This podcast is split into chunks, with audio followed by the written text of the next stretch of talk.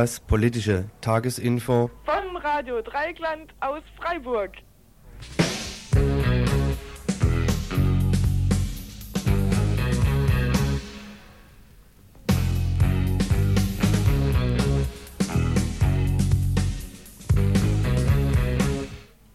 Ja, schönen guten Abend. Heute am Montag, den 22. Januar 1990. Und ich denke, bevor wir zu unserer Themenübersicht kommen, sagt uns Klaus noch was zur Mitgliederzahl. Schönen guten Abend. Ja, wir sind immer noch zu wenig. Das wisst ihr ja, die, die uns hoffentlich zahlreich jeden Abend oder jeden Tagsüber hören, wissen das und ihnen hängt es vielleicht zu den Ohren raus. Tut uns leid, euch damit auch diesmal wieder auf die Nerven zu gehen, aber diejenigen, die noch nicht gezahlt haben, sind hiermit natürlich aufgefordert, jetzt möglichst zum Hörer zu greifen und entweder im Freundeskreis Radio Dreieckland anzurufen oder bei uns hier im Studio und Mitglied zu werden. Das werdet ihr, indem ihr einen Jahresbeitrag von 40 oder 80 Mark uns zukommen lasst, damit wir hier euch die aktuellen Infos und gute Musik rüberbringen könnt.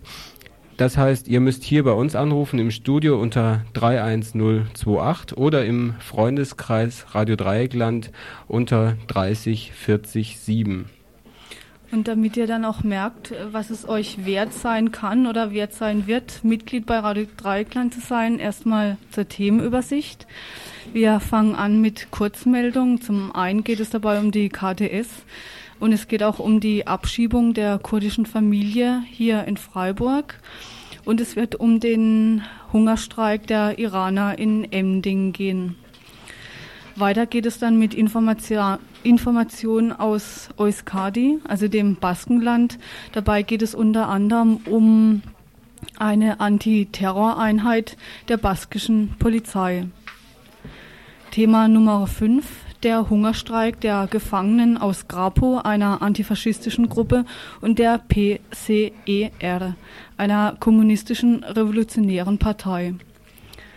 Dazu gibt es aktuelle, äh, aktuelle Informationen zur Situation, denn die Gefangenen befinden sich nun seit dem 53. Tag im Hungerstreik und die Situation spitzt sich zu. Weiterhin haben wir erfahren, dass heute ein Solidaritätshungerstreik von fünf Frauen aus RAF und Widerstand zu den spanischen Gefangenen stattfindet. Auch da, darüber werden wir berichten. Und natürlich gibt es Veranstaltungshinweise. Einen davon haben wir etwas ausführlicher hinterfragt. Und zwar geht es dort um den BBU und hier speziell um den AK Wasser des Bürgerinitiativ Umweltschutz. Und zwar geht es dort um ein Staudammprojekt in Kurdistan. Dazu dann ein etwas ausführlicherer Veranstaltungshinweis zu einer Veranstaltung heute am Montagabend. Und unser letzter Beitrag wird behandeln die Totalverweigerung von Lutz. Und zwar war da heute, wir haben letzte Woche schon darüber berichtet, heute war nun die Urteilsverkündung und er wird sein Urteil kurz bekannt geben und auch dazu Stellung nehmen. Soweit zur Inhaltsübersicht.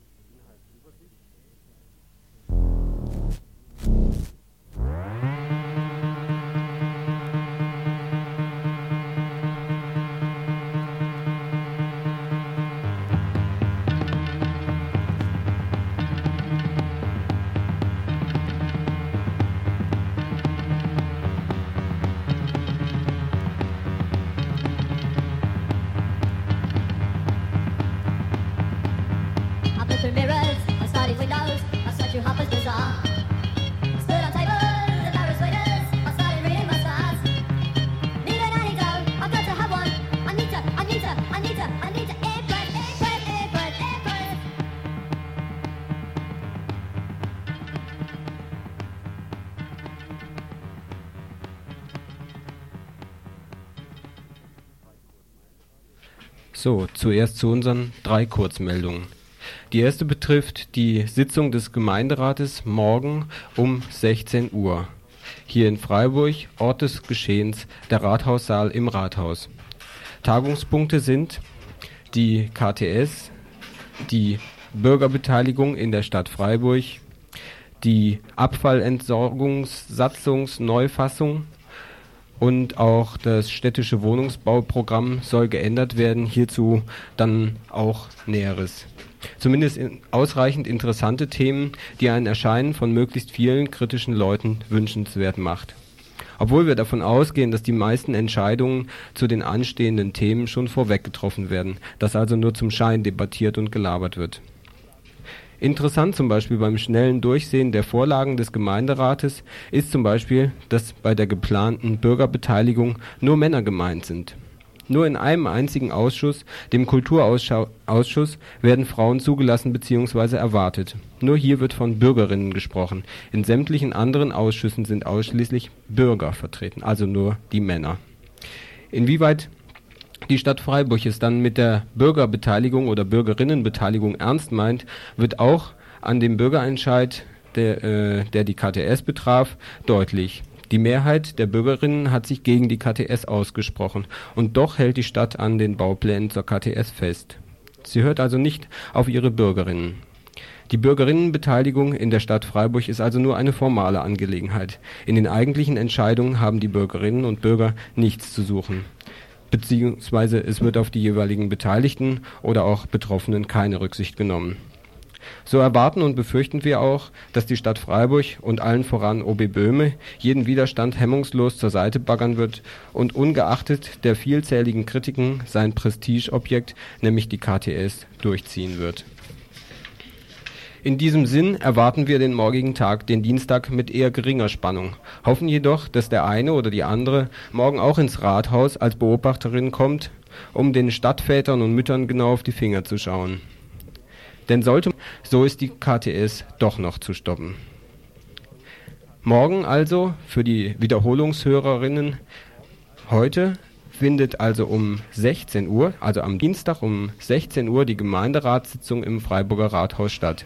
Wir werden auch am Dienstagabend im Info eine Schwerpunktsendung eben zur Problematik der KTS und dahinterstehenden Zusammenhängen bringen. Also Dienstagabend 18 bis 19 Uhr im Info. Die nächsten zwei Beiträge befassen sich mit der Abschiebung von Flüchtlingen. Zum einen eine Familie, eine kurdische Familie hier in Freiburg.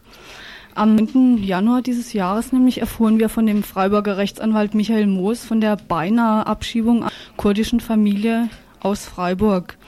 Die Frau lebt seit zwei Jahren hier in Freiburg, ihrem Türkei erlitten hatte. Am 9. Januar nun wurde die alleinstehende Frau mit ihren Kindern in einer Nacht- und Nebelaktion von der Polizei abgeholt und zum Frankfurter Flughafen gebracht und um von dort aus in die Türkei abgeschoben zu werden. Vorläufig aufgehoben. Wie das Verwaltungsgericht Mannheim endgültig entscheidet, bleibt abzuwarten. Die zentrale Abschiebestelle in Karlsruhe hat die Stadt Freiburg angewiesen, vor den keine Duldung zu erteilen. Dazu muss gesagt werden, dass die zentrale Abschiebestelle in heißt also, die Ausländerbehörde in Freiburg ist an die Weisung der zentralen Abschiebestellung in Karlsruhe gebunden. Aber die Stadt Freiburg könnte sagen, Weisung und wir erteilen eine Duldung. Dann allerdings käme es zu einem Rechtsstreit ab. Bereits Ende letzter Woche bat die SPD-Fraktion Oberbürgermeister Böhme, sich für die kurdische Familie einzusetzen. In einem Brief an Böhme die SPD-Fraktion der Familie in Freiburg das Aufenthaltsrecht zu verschaffen. Von Margit Quaitsch, SPD-Stadträtin, erfuhren wir, dass OB Böhme gegenüber der SPD reagiert hat. Auch der Pressesprecher von Böhme wusste von keiner Reaktion was die Grünen zu tun gedenken. Die Grünen sind erst noch im Aufbruch. Das heißt, sie unterstützen natürlich die Forderung nach Bleiberecht für die Familie, aber sie haben sich bisher noch nichts Konkretes vorgestellt und bisher noch nichts Konkretes unternommen. So Rita Grieshaber Iglesias zuständig in Sachen Flüchtlingsfragen. Zur zweiten Abschiebung, die betrifft vier Iraner in Emding. Nämlich seit dem 10. Januar sind vier Iraner, die in Emding leben, im Hungerstreik. Heute ist also der zwölfte Hungerstreiktag. Die letzte Woche wurde bekannt, dass die Stadt Emding die von dem vor dem Rathaus sitzenden hungerstreikenden Iraner in die psychiatrische Landesklinik abschieben will. Also nicht in ein normales Krankenhaus, sondern in eine psychiatrische Anstalt mit der Begründung, sie würden sich selbst zerstümmeln. Mit einer Einweisung in die Psychiatrie hätte die Stadt zwei Fliegen mit einer Klappe geschlagen. Erstens, das Bild des hübschen Einkaufsstädtchens Emding wäre nicht mehr gestört durch auf dem Boden sitzenden Menschen. Und zweitens, die politische Aktion der Iraner wäre diffamiert. So nach dem Motto, wer für Menschenrechte kämpft, der muss ja verrückt sein und gehört somit auch in die Psychiatrie. Die Einweisung in die Psychiatrie ist zwar vom Tisch, das heißt, die Stadt hat erklärt, dass sie das nicht veranlassen wird, aber allein die Tatsache, dass sie eine Einweisung in Erwägung zog, zeigt schon eine bestimmte Denkweise. Zur Situation der Iraner ein Beitrag unserer Korrespondentin aus Emding. Ja, als ihr wisst, sind seit dem 10. Januar in Emmendingen vier Iraner äh, dabei, einen Hungerstreik dort, dass sie arbeiten können und hier leben können, ohne bedroht zu werden, abzu abgeschoben werden zu können. Vom Asylverfahren her sieht es so aus, dass einer der Iraner dreimal abgelehnt wurde. Das ist exakt in diesem, äh, auf diesem Stand, dass er geduldet wird, aber jederzeit abgeschoben werden kann.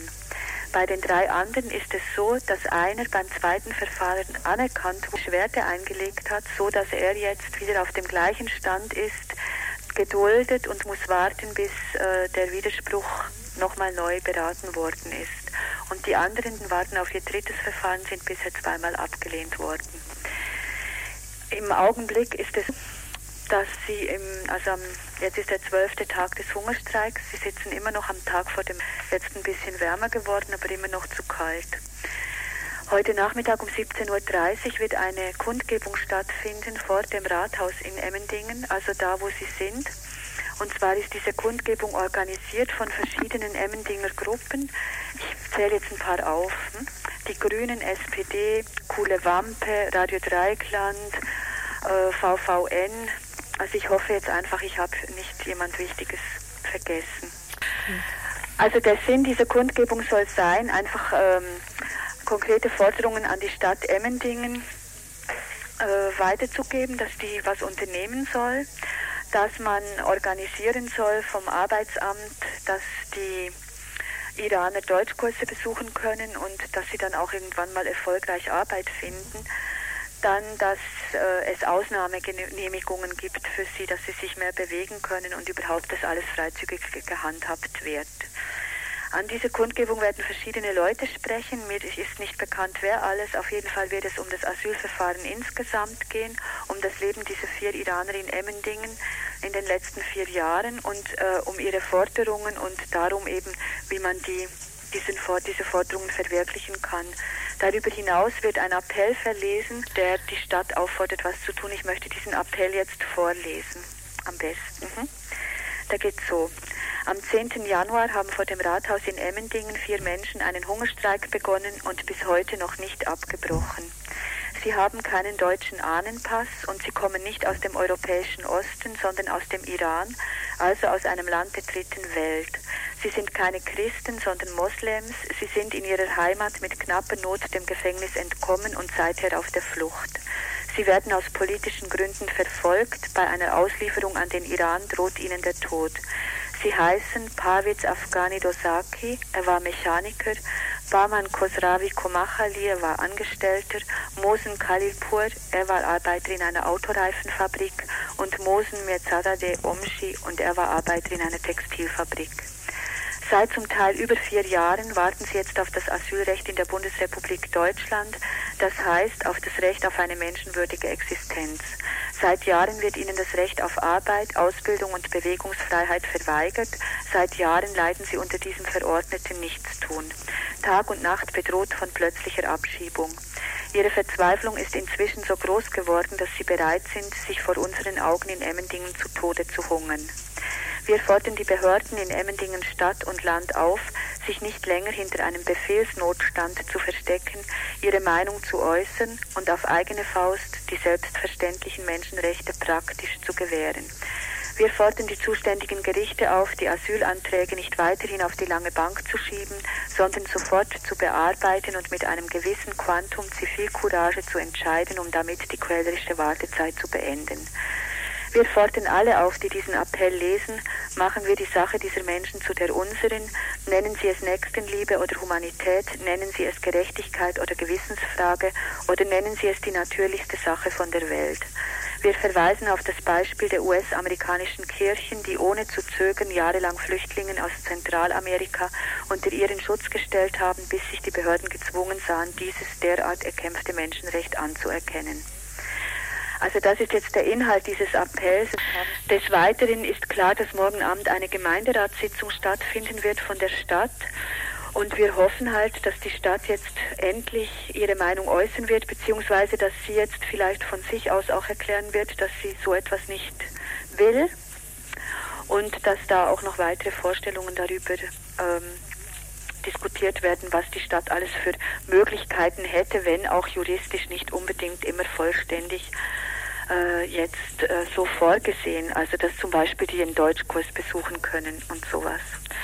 Dieser Appell soll aber auch bedeuten, dass alle diese Leute, die sich jetzt Gedanken machen, dass sie sich diese Gedanken auch in die Richtung machen, was können wir tun. Und wir hoffen einfach, dass mehr dabei oder wir bald mehr darüber sagen können. Es natürlich so ist, dass es diesen vier Iranern immer schlechter geht und es sie immer schwächer sind. Also das darf man dabei auch nicht vergessen. Es ist nicht so, dass die Zeit endlos ist. Anzufügen wäre noch, der evangelische Pfarrer in Emding, Pfarrer Richter, stellte der Stadt gegenüber klar, dass er, falls die Abschiebung der Iraner droht, er den Iranern in seinen Räumen Asyl gewähren will. Der Appell, von, von dem vorhin die Rede war, der kann und soll von vielen Menschen unterstützt werden. Er liegt hier bei Radio Dreieckland aus und kann eingesehen und auch unterschrieben werden.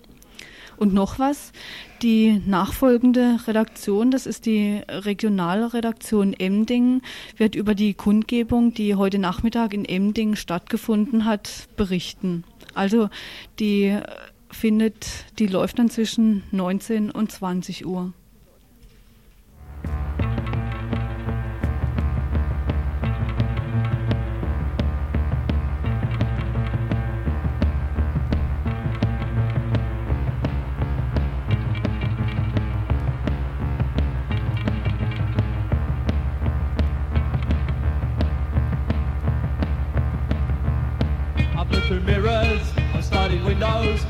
Through Harper's Bazaar.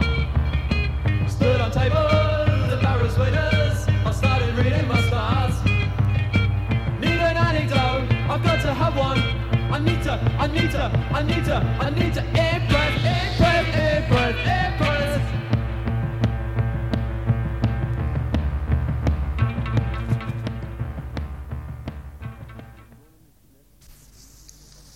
Die Situation in den Knästen der baskischen Gefangenen ist neben dem Hungerstreik der Grapo und der PCR nach wie vor unverändert ernst. Die baskischen Gefangenen hatten Mitte Dezember einen Hungerstreik begonnen für eine Woche, auch um auf den Marsch von Herrera de la Mancha am 30. Dezember letzten Jahres aufmerksam zu machen. Nach Angaben des spanischen Justizministers Mujica befinden sich derzeit von den 322 verurteilten baskischen Gefangenen 203 im ersten Grad, im sogenannten Grad der Hochsicherheit des Vollzugs also, 89 befinden sich im zweiten Grad und 13 im dritten Grad. Der zweite Grad gibt den Gefangenen das Recht auf Vis-à-vis-Besuche und Freistunden für Studium und Arbeit. Der dritte Grad besteht aus zwei Typen, Typ 1 in Anführungsstrichen freie Wochenenden, Typ 2 Freigänge auch während der Woche. Ferner befinden sich von den 178 Untersuchungsgefangenen 75 im Regelvollzug. Auf 103 Gefangene werden Maßnahmen angewendet, die dem ersten Grad im Strafvollzug entsprechen. Der spanische Justizminister erklärte, Vergünstigungen wie auch eine Strafreduzierung würde es nur je nach dem nationalen Interesse und nach der Prüfung des jeweiligen Einzelfalles ergeben. Wörtlich erklärte er, wenn ETA aufhört zu morden und sich dieses Verhalten auch im Verhalten der Gefangenen niederschlägt, so wie dies von den Vollzugsbehörden positiv bewertet werden, immer im Rahmen der Strafvollzugsordnung. Zu berichten ist hier über die Gefangene Cristina Arrizabalaga, die auf Las Palmas im Knast sind, sitzt. Sie zündete am 3. Januar in ihrer Zelle ihre Matratze an. In der Folge davon erlitt sie Erstickungsanfälle. Kitty, also genannt Christina, leidet seit ihrer Festnahme an psychischen Störungen, die auf die Folter und Misshandlungen in den Polizeidepartements zurückgeführt werden. Sie leidet unter anderem an Halluzinationen und Selbstzerstörungssymptomen und benötigt dringend eine Behandlung sowie Lebensbedingungen, in denen sich ihr Zustand verbessern kann. Dazu gehören unter anderem ständige Kontakte mit anderen Gefangenen, die sie affektiv stützen können, sowie ausreichende Besuche nicht nur von ihrer Familie, sondern auch von Freundinnen und Freunden. Stattdessen aber wurde sie seit ihrer Festnahme 1987 permanent verlegt, isoliert und die Besuche zudem noch erschwert. Das Gericht des Knastes erklärte, sie werde nicht länger als drei Jahre im Knast leben können, da sie sich selbst zerstöre. Obwohl selbst der Psychiater von Carabanchel, einem anderen Knast, erklärte, dass Kitty vor allem emotionale Unterstützung durch andere Gefangene benötige, ließ das Knast von Salto de Negro auf Las Palmas Kitty isolieren, mit dem Argument, keine andere Gefangene wolle mit ihr zusammen sein. Aber die Mutter einer sozialen Gefangenen erklärte, das sei nicht wahr. Denn mehrere Gefangene wollten dieser Kitty helfen, und das werde aber von der Anstaltsleitung untersagt. Nach dem Brand in ihrer Zelle forderten unter anderem die Gewerkschaften UGT, eine sozialistische Gewerkschaft, und die CCOO, die Comisiones Obreras, die Verlegung von Kitty mit dem Argument, dass der Knast Salto de Negro für sie und insbesondere auch für die gesamten baskischen Gefangenen überhaupt nicht ausgerichtet seien. Kitty wurde daraufhin in den Knast Teneriffa verlegt, der höchste, höchsten Sicherheitsstandard hat. Ihr Zustand dürfte dort sich unter diesen Bedingungen wohl natürlich nicht verbessern. Die Angehörigen und verschiedene andere baskische Gruppen haben nach ihrem erfolgreichen Marsch nach Herrera für den 3. Februar zu einer erneuten Demonstration in Bilbo in Bilbao aufgerufen, um die Forderungen der Gefangenen auch weiterhin auf die Straße zu bringen. Neben den soeben geschilderten Haftbedingungen der baskischen Gefangenen wird der Kampf gegen die ETA forciert. In der baskischen Polizei Erzanza werden derzeit 90 Männer und Frauen für den Kampf gegen die ETA ausgebildet. Hauptgebiete sind Information und Fahndung, Überwachung von Personen, die vermutlich mit der bewaffneten Organisation in Beziehung stehen, sowie von ideologisch ihr nahestehenden Gruppen.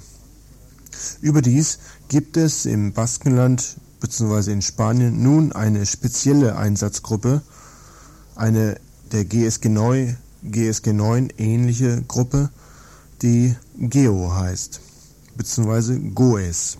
Ziel ist, über die GOES die der Geo eine ähnliche Aufgabe haben soll, eine schnellere Einsatzmöglichkeit in verschiedenen Teilen des Staates Spaniens herzustellen. Bislang konnte die spezielle Einsatzgruppe, die es bisher gab, dieses offenbar nicht leisten. Gruppe sollen sein Barcelona, Madrid, Sevilla, Valencia, Gasteiz, also Vitoria, Salamanca, La Coruña und es soll auch eine ehemalige Komponente der Generalreserve der Policia Nacional, CRG, ersetzen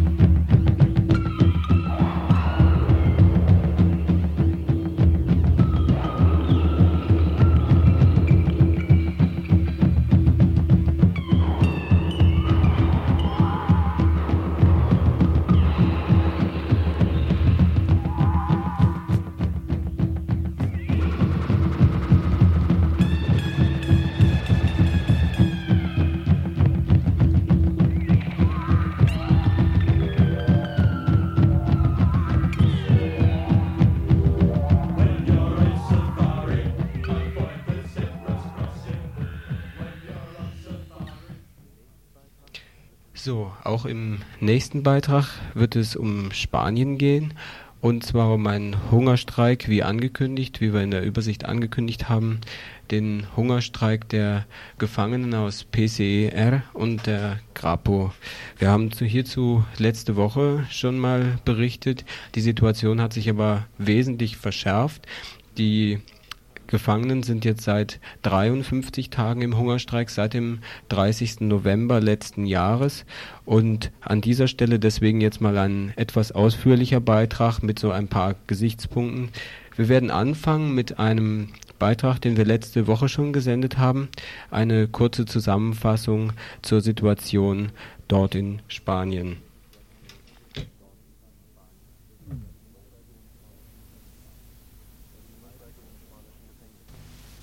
Hungerstreik in den spanischen Gefängnissen. Seit dem 30. November sind in Spanien politische Gefangene im Hungerstreik. Gefangene aus der Grapo, einer antifaschistischen, links organisierten Organisation, und aus der PCR, der rekonstituierten kommunistischen Partei in Spanien. Dieser Hungerstreik ist der zweite innerhalb von wenigen Monaten und heute beteiligen sich 56 Gefangene daran. Ihre Forderung nach Zusammenlegung. Solche Haftbedingungen hatten die Gefangenen durch einen langen Hungerstreik im Jahre 1981 erkämpft, bei dem einer von ihnen ums Leben gekommen ist, Juan José Crespo Gallende. Erst nach dem Tod dieses Gefangenen wurde schließlich ein Abkommen zwischen der damaligen spanischen Regierung und dem Roten Kreuz geschlossen. Damals wurde die Zusammenlegung durchgesetzt in große Gruppen in einem selbstständig organisierten Gemeinschaftsleben im Knast. Heute sind diese Gruppen überwiegend wieder zerschlagen worden. Deswegen sind die Gefangenen aus der Grapo und aus der PCR zum zweiten Mal in einen Hungerstreik getreten. Im September hatten sie bereits einmal einen Hungerstreik gemacht, haben dort die Forderung nach menschenwürdigen Bedingungen und ihre Zusammenlegung allerdings nicht restlos durchsetzen können. Die Gefangenen, die zusammengelegt worden sind, wurden wenige Wochen danach wieder auseinandergerissen. Das war für die Gefangenen dann endgültig der letzte Punkt, am 30. November erneut den Hungerstreik aufzugreifen. Ja, seit 53 Tagen jetzt sind sie im Hungerstreik. Die Angehörigen der politischen Gefangenen sind auch aktiv geworden und zwar schon am 22. Dezember letzten Jahres.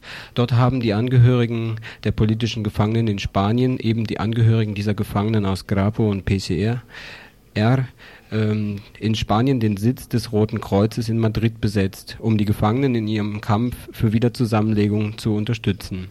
Aus einem Interview mit einer dieser Angehörigen im Weiteren Früher noch hatte das Rote Kreuz in Spanien die Möglichkeit und auch das Recht, bei Vorwürfen wegen Folterungen direkt in die Kneste zu gehen und die Vorwürfe zu überprüfen. Diese gesetzliche Grundlage hierfür wurde jedoch abgeschafft, wodurch das Rote Kreuz heute keine direkte Handlungsmöglichkeit mehr hat. Und auch von öffentlicher Seite, also nicht nur von Seiten der Angehörigen, gab es Unterstützung der Forderungen der Gefangenen in Spanien. Es gab Gruppierungen von Richtern, die Organisation zum Schutz der Menschenrechte, Rechtsanwälte, der Bischof von Madrid hat sich für die Gefangenen eingesetzt, Arbeiterkommissionen, die Gewerkschaft der Beamten von UGT sowie einige Ärzte haben das Verhalten der Regierung kritisiert und auch äh, das Verhalten der Regierung, nämlich die Zwangsernährung, kritisiert zur aktuellen Situation der Gefangenen am 14.01. Also das war jetzt letzte Woche. Oh, das ist schon zehn Tage fast her. 56 Gefangene beteiligen sich an dem Hungerstreik. Da, davon befinden sich eben am 14.01. schon 32 Gefangene in Krankenhäusern. Wiederum hiervon befinden sich nach Auskunft der Angehörigen sieben Gefangene in akuter Lebensgefahr. Teilweise werden die Gefangenen schon zwangsernährt, wobei die Gefangenen ans Bett gefesselt werden und dann über Infusionen zwangsernährt werden. Die Kommunikation der Gefangenen mit draußen ist erschwert bzw. ganz unterbrochen. Grundsätzlich werden sämtliche Besuche mit Tonband aufgezeichnet sowie die Post der Gefangenen geöffnet und kontrolliert, sofern sie überhaupt ankommen. Heute Mittag sprachen wir mit Angehörigen der politischen Gefangenen in Madrid Und Sie erzählten uns, dass der Zustand mehrerer Gefangenen jetzt äußerst schlecht ist, so dass es in den nächsten Tagen oder vielleicht auch in den nächsten Stunden mit den ersten Zusammenbrüchen zu rechnen ist. Und zwar nicht von Einzelnen, sondern dann womöglich gleich von einer ganzen Reihe von Gefangenen. Die sozialdemokratische Regierung hält weiter still und verweigert Gespräche. Das Internationale Rote Kreuz unterstützt die Forderungen der Angehörigen nach Verhandlungen mit der Regierung. Heute war in Madrid ein Treffen mehrerer Parteien inklusive der PCE, aber die PSOE, also die Regierungspartei, rührt sich wohl erst, wenn die ersten tot sind. Es gibt aber mehrere Solidaritätsadressen mit dem Hungerstreik der Gefangenen aus Grapo und PCER. Daraus werden wir jetzt einige Erklärungen vorlesen. Und zwar zuerst eine Solidaritätserklärung des Kollektivs der gefangenen Militanten aus Action Direct, also aus Frankreich, zum Hungerstreik der spanischen politischen Gefangenen. Für uns politische Gefangene in Frankreich ist es unerlässlich, unsere ganze Solidarität mit dem Kampf der Genossen zu zeigen. Denn ihre Forderungen sind unsere Forderungen.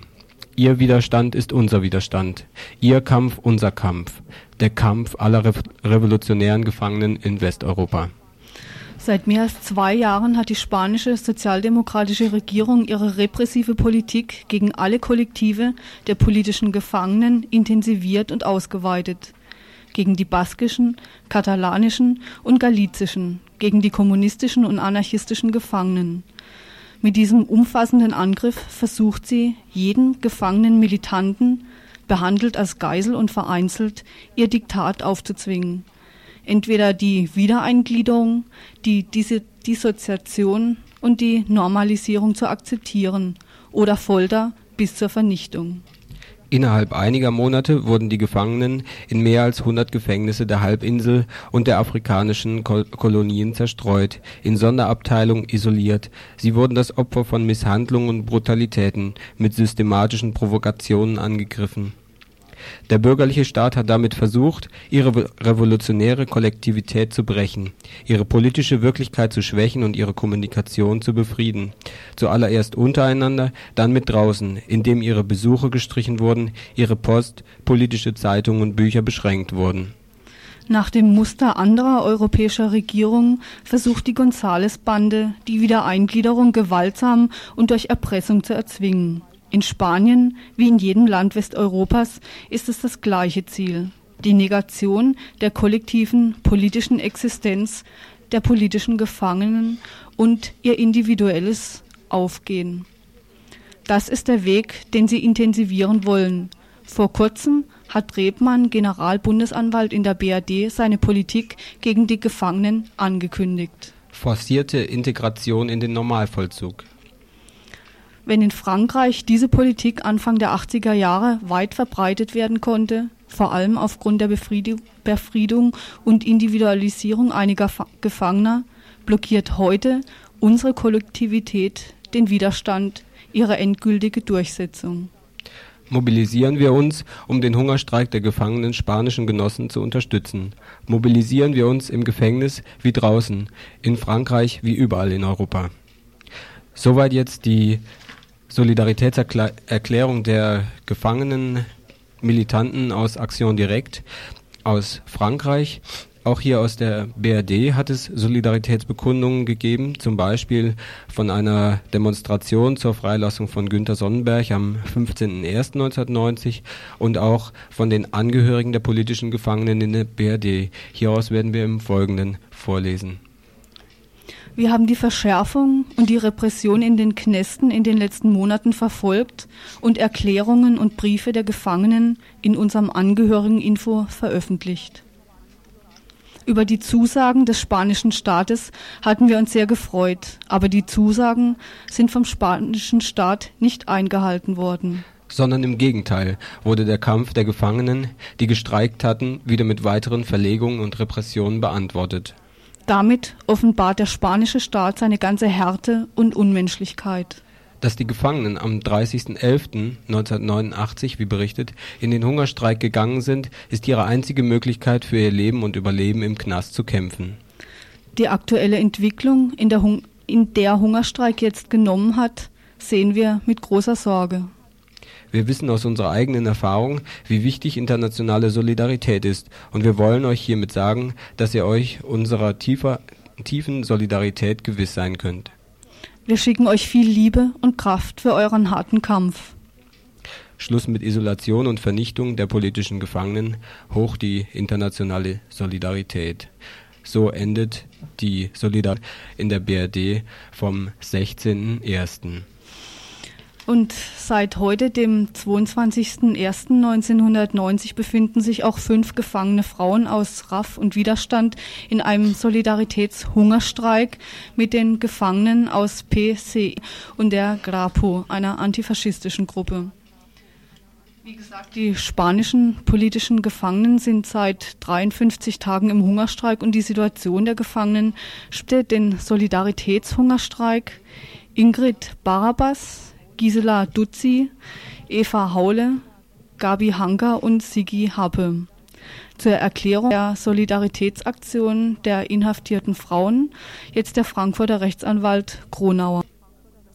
Also die Erklärung von unseren Mandanten heißt Solidarität mit den spanischen politischen Gefangenen im Hungerstreik für Zusammenlegung.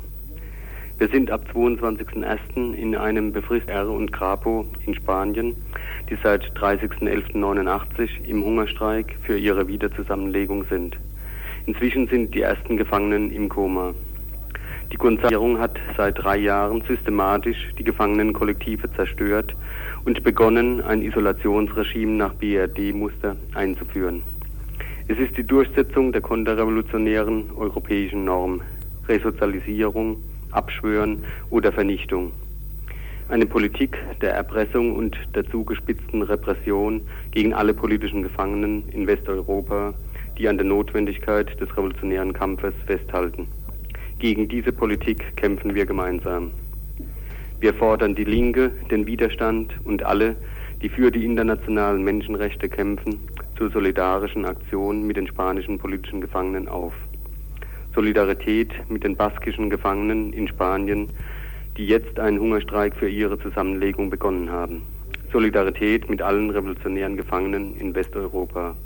Ingrid Barabas, Gisela Duzzi, Gabi Hanker, Siki Happe, Eva Haule, Gefangene aus RAF und Widerstand in Frankfurt.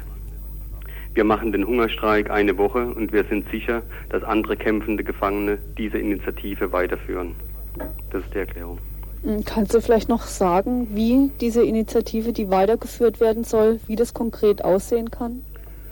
Von den Gefangenen aus äh, kann ich mir vorstellen, dass andere Gefangene in anderen Knästen, äh, zum Beispiel abwechselnd mal dann Gefangene alle aus dem Knast in Köln oder Gefangene aus dem Knast und dem Knast äh, jeweils auch eine Woche einen Hungerstreik machen oder möglicherweise sich auch vorher schon rein einschalten. Ich habe jetzt gerade heute gehört, soweit ich, wenn das äh, äh, zutrifft, dass wohl äh, Rolf Clemens Wagner und Helmut Pohl in Schwalmstadt äh, sich dem auch angeschlossen haben. Jedenfalls haben sie irgendeine Erklärung dem mit dem Inhalt wohl rausgegeben. Die liegt mir jetzt aber noch nicht äh, vor. Deswegen kann ich ja nichts genaueres dazu sagen. Ja, und äh, von Anwälten her äh, kann ich sagen, dass wir einen offenen Brief an den Justizminister in Spanien äh, geschrieben haben, der heute rausgeht.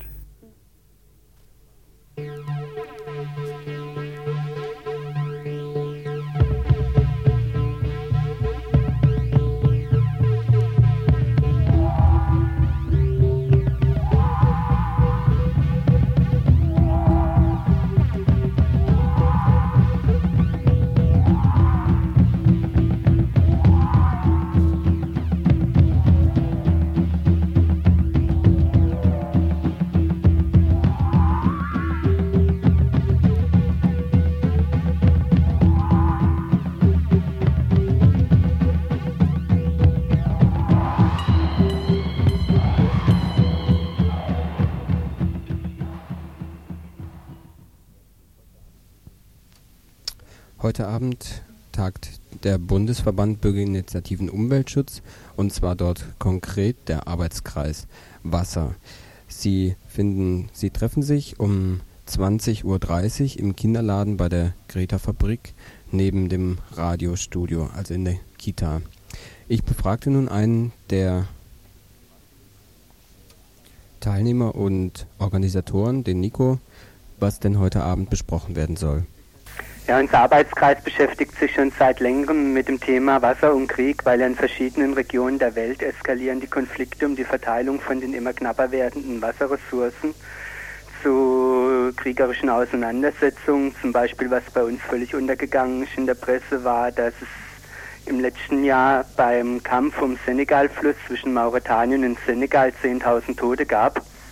Und ein Konflikt bahnt sich immer stärker an, auch um die Verteilung vom Wasser des Euphrats und des Tigris.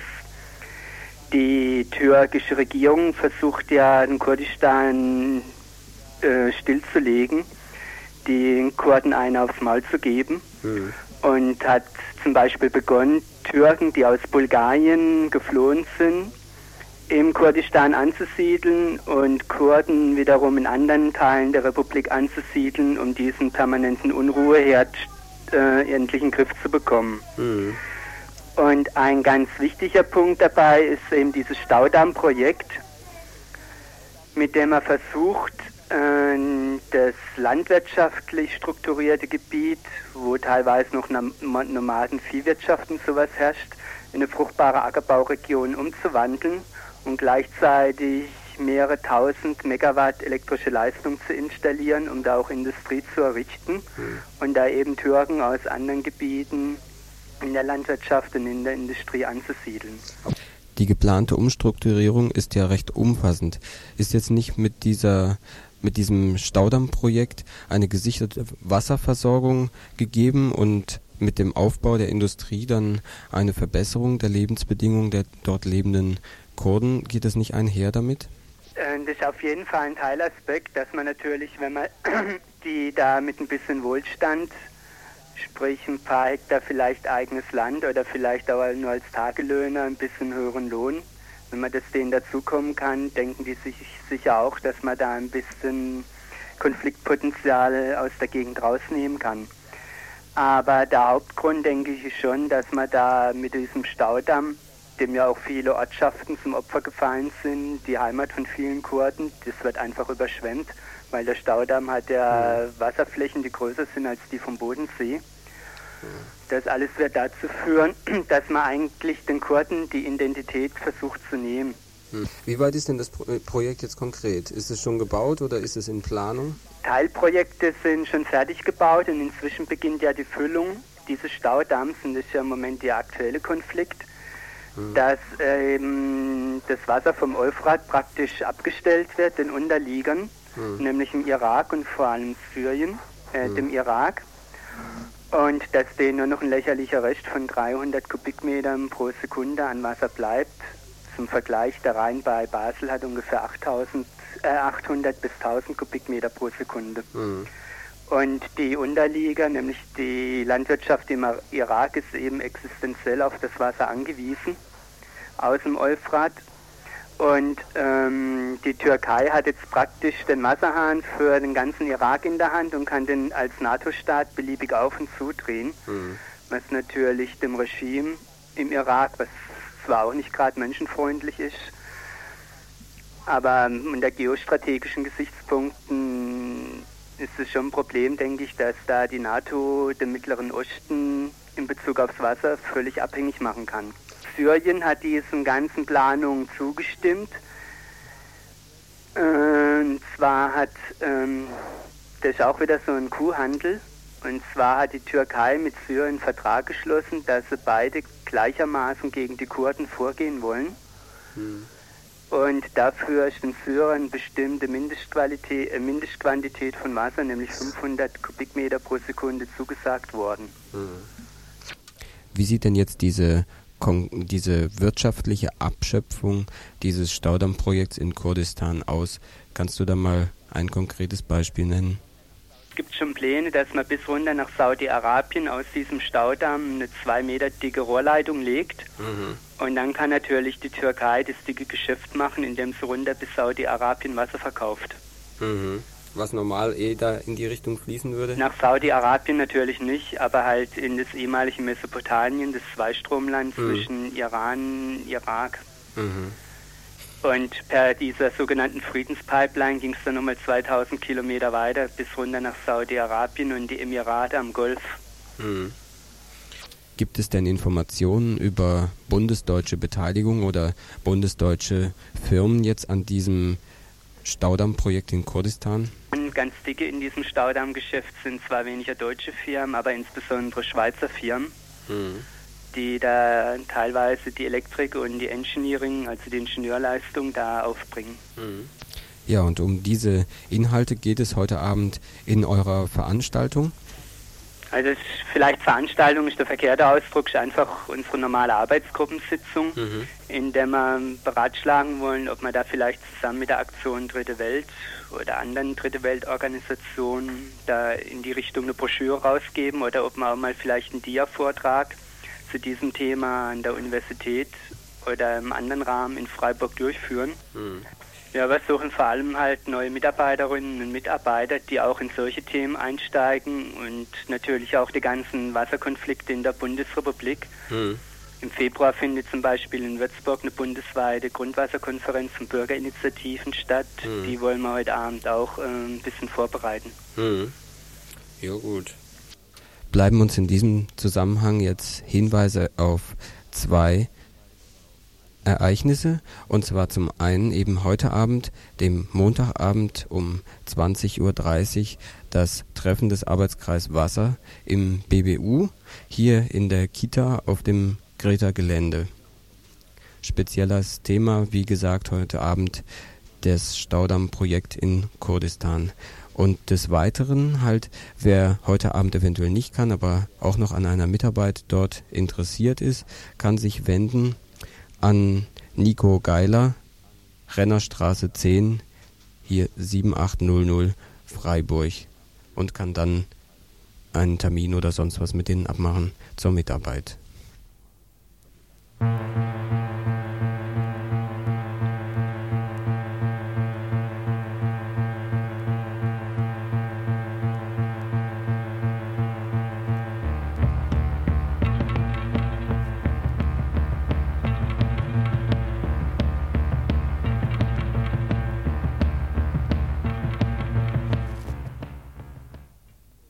Ja, Lutz, heute hast du vorm Richter stehen müssen. Mhm. Und zwar wegen totaler Kriegsdienstverweigerung. Kannst du erzählen, was jetzt rausgekommen ist? Ja, vielleicht mal kurz zur Vorgeschichte. Der Prozess hatte eigentlich schon letzten, ihr habt ja auch im RDL darüber berichtet, äh, nachdem der Richter wiedergekommen war, um seinen Urteilsspruch zu verkünden, hat sich ein Prozesszuschauer geweigert aufzustehen. Darauf war er auf gut Deutsch beleidigt, der Richter, und hat gesagt, also er wird das Urteil auf heute verschieben. Das hat er gemacht. Und ja, kurz und gut, es sind acht Monate auf Bewährung rausgekommen. Acht Monate auf Bewährung. War das jetzt so das, was du befürchtet hast oder ähm, wie ist deine Einschätzung dieses Urteils jetzt? Ähm, Also, äh, verknackt werde auf gut Deutsch. Andererseits äh, bin ich mit dem Urteil insofern zufrieden, als dass ich es für relativ berufungssicher halte. Und zwar insofern, als dass ich schon annehme, dass das Urteil Berufung geht. Die hatte Mhm. elf Monate auf Bewährung gefordert und das kommt dem ja recht nahe. Und insofern äh, ist wenigstens eine, Be also eine Freiheitsstrafe auf Bewährung rausgekommen und der Richter hat auch heute in seiner mündlichen Urteilsbegründung darauf abgehoben, dass er bei mir schon äh, Gewissensgründe erkennen würde. Das ist jetzt insofern für mich wichtig, nicht, dass ich jetzt Wert drauf lege als Gewissenstätstrafung. Mhm. Was heißt das konkret? Dass bei dir jetzt dann, wenn dieses Gewissen berücksichtigt wurde in der Urteilsbegründung, dann auch heißt es, dass so eine Doppelverurteilung dann nicht zu befürchten ist? Also es ist grundsätzlich so, dass äh, ich, wenn das Urteil jetzt rechtskräftig wird, äh, äh, das wird das Bundesamt für den Zivildienst mich durch eine neue Einberufung bzw. eine Dienstantrittsaufforderung wieder zum äh, Zivildienst heranziehen. Also das Bundesamt für den Zivildienst äh, interessiert es nicht groß. Mhm. Es geht dann nur eben um darum, ob nochmal neue Anklage gegen mich erhoben wird, beziehungsweise ob ein Richter nochmal ein neues Verfahren gegen mich einleitet. Und da ist eben das, das, der Gewissensbegriff äh, das zentrale Moment.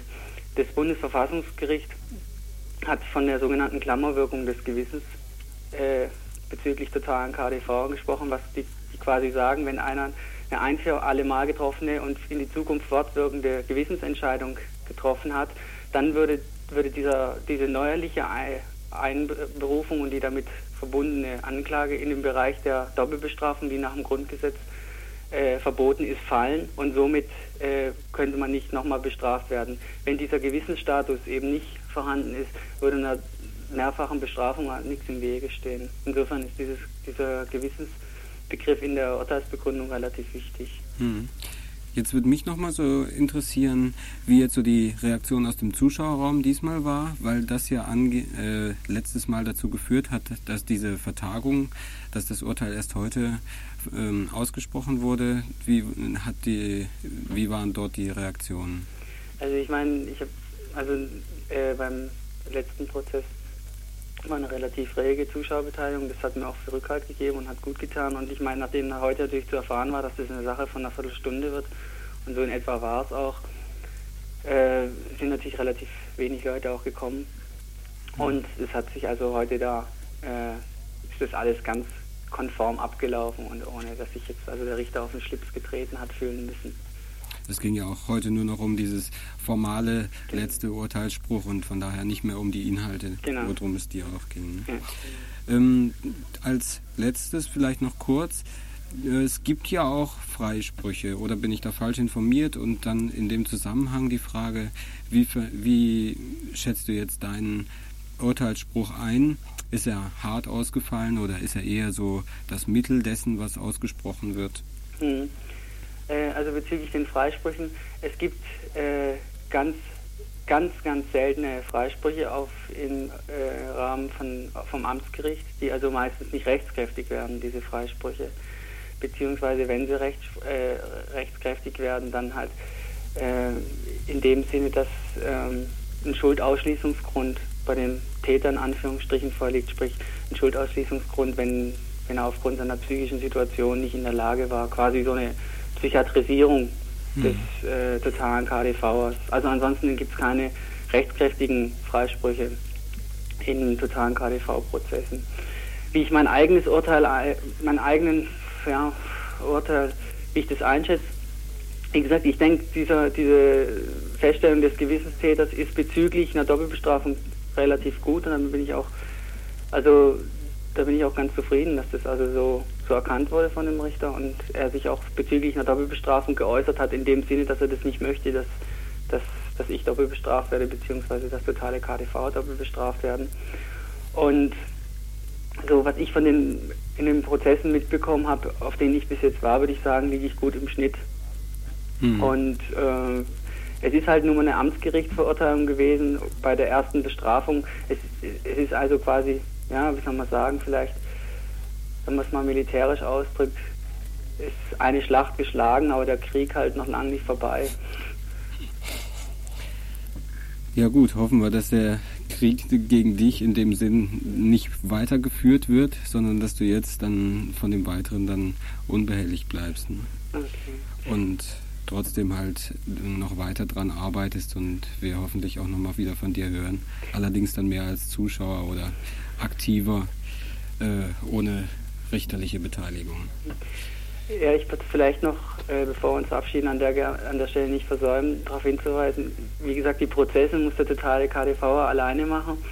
Trotzdem ist es so, dass es in Freiburg ein Kollektiv gegen die Wehrpflicht geht, in der wir auch politisch versuchen, Arbeit gegen die Wehrpflicht zu leisten. Hm. Äh, wir sind erreichbar über die Habsburger Straße 9 in der Fabrik, äh, übers Friedensbüro. Mhm. Also wer da anruft oder da Post hinschicken will oder Infos und über unsere Treffs Informationen haben will, kriegt die da. Und da kann sich dann auch jeder, der von dieser Einberufung jetzt betroffen ist, mal hinwenden. Ich denke, ihr werdet sicherlich auf die einzelnen Fälle dann eingehen und ausführlich mit den Leuten sprechen können, genau. Informationen genau. rüberbringen können und so weiter. Ne? Genau. Okay, danke ich dir soweit mal für das Interview heute. Ne? Okay, gut. Tschüss, Tschüss. Lutz.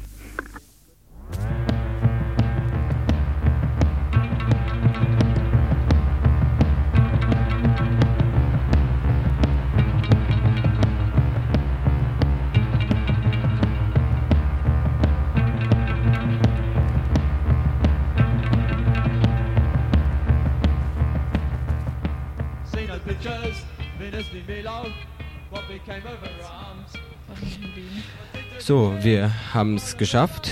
Die heutige Infosendung ist langsam zu Ende. Wir kommen zu unseren Veranstaltungshinweisen.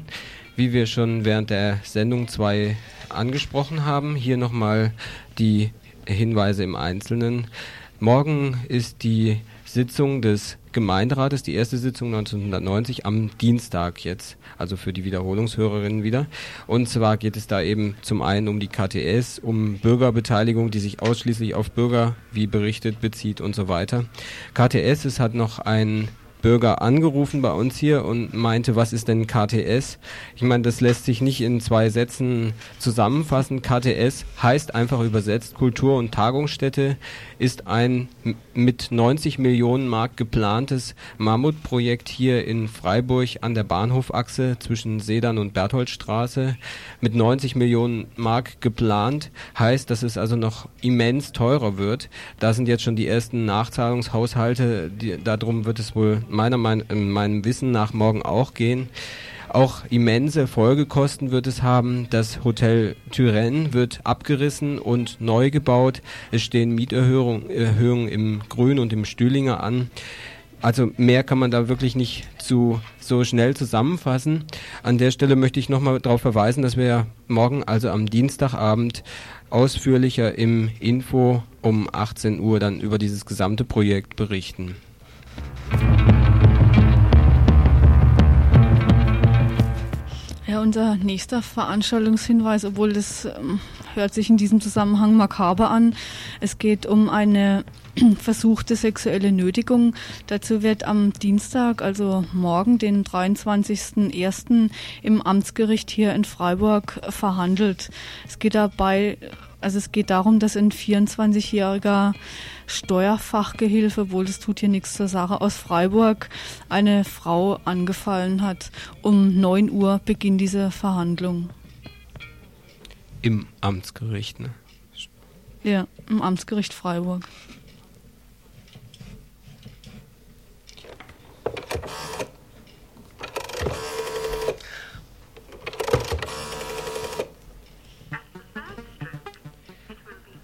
Und unser dritter Veranstaltungshinweis, und damit sind wir auch am Ende, betrifft die Veranstaltung heute Abend, das ähm, regelmäßig stattfindende Treffen von den Leuten des Bundesverband Bürgerinitiativen Umweltschutz und hier speziell der Arbeitskreis Wasser. Die treffen sich heute am Montagabend um 20.30 Uhr hier in der Kita auf der Greta-Fabrik.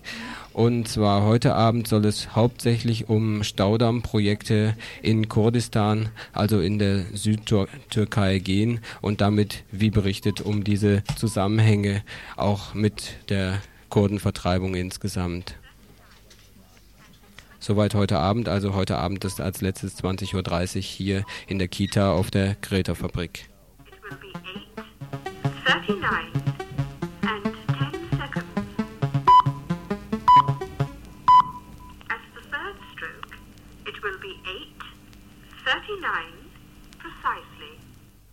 So, und das war wieder Das politische Tagesinfo Von Radio Dreigland aus Freiburg.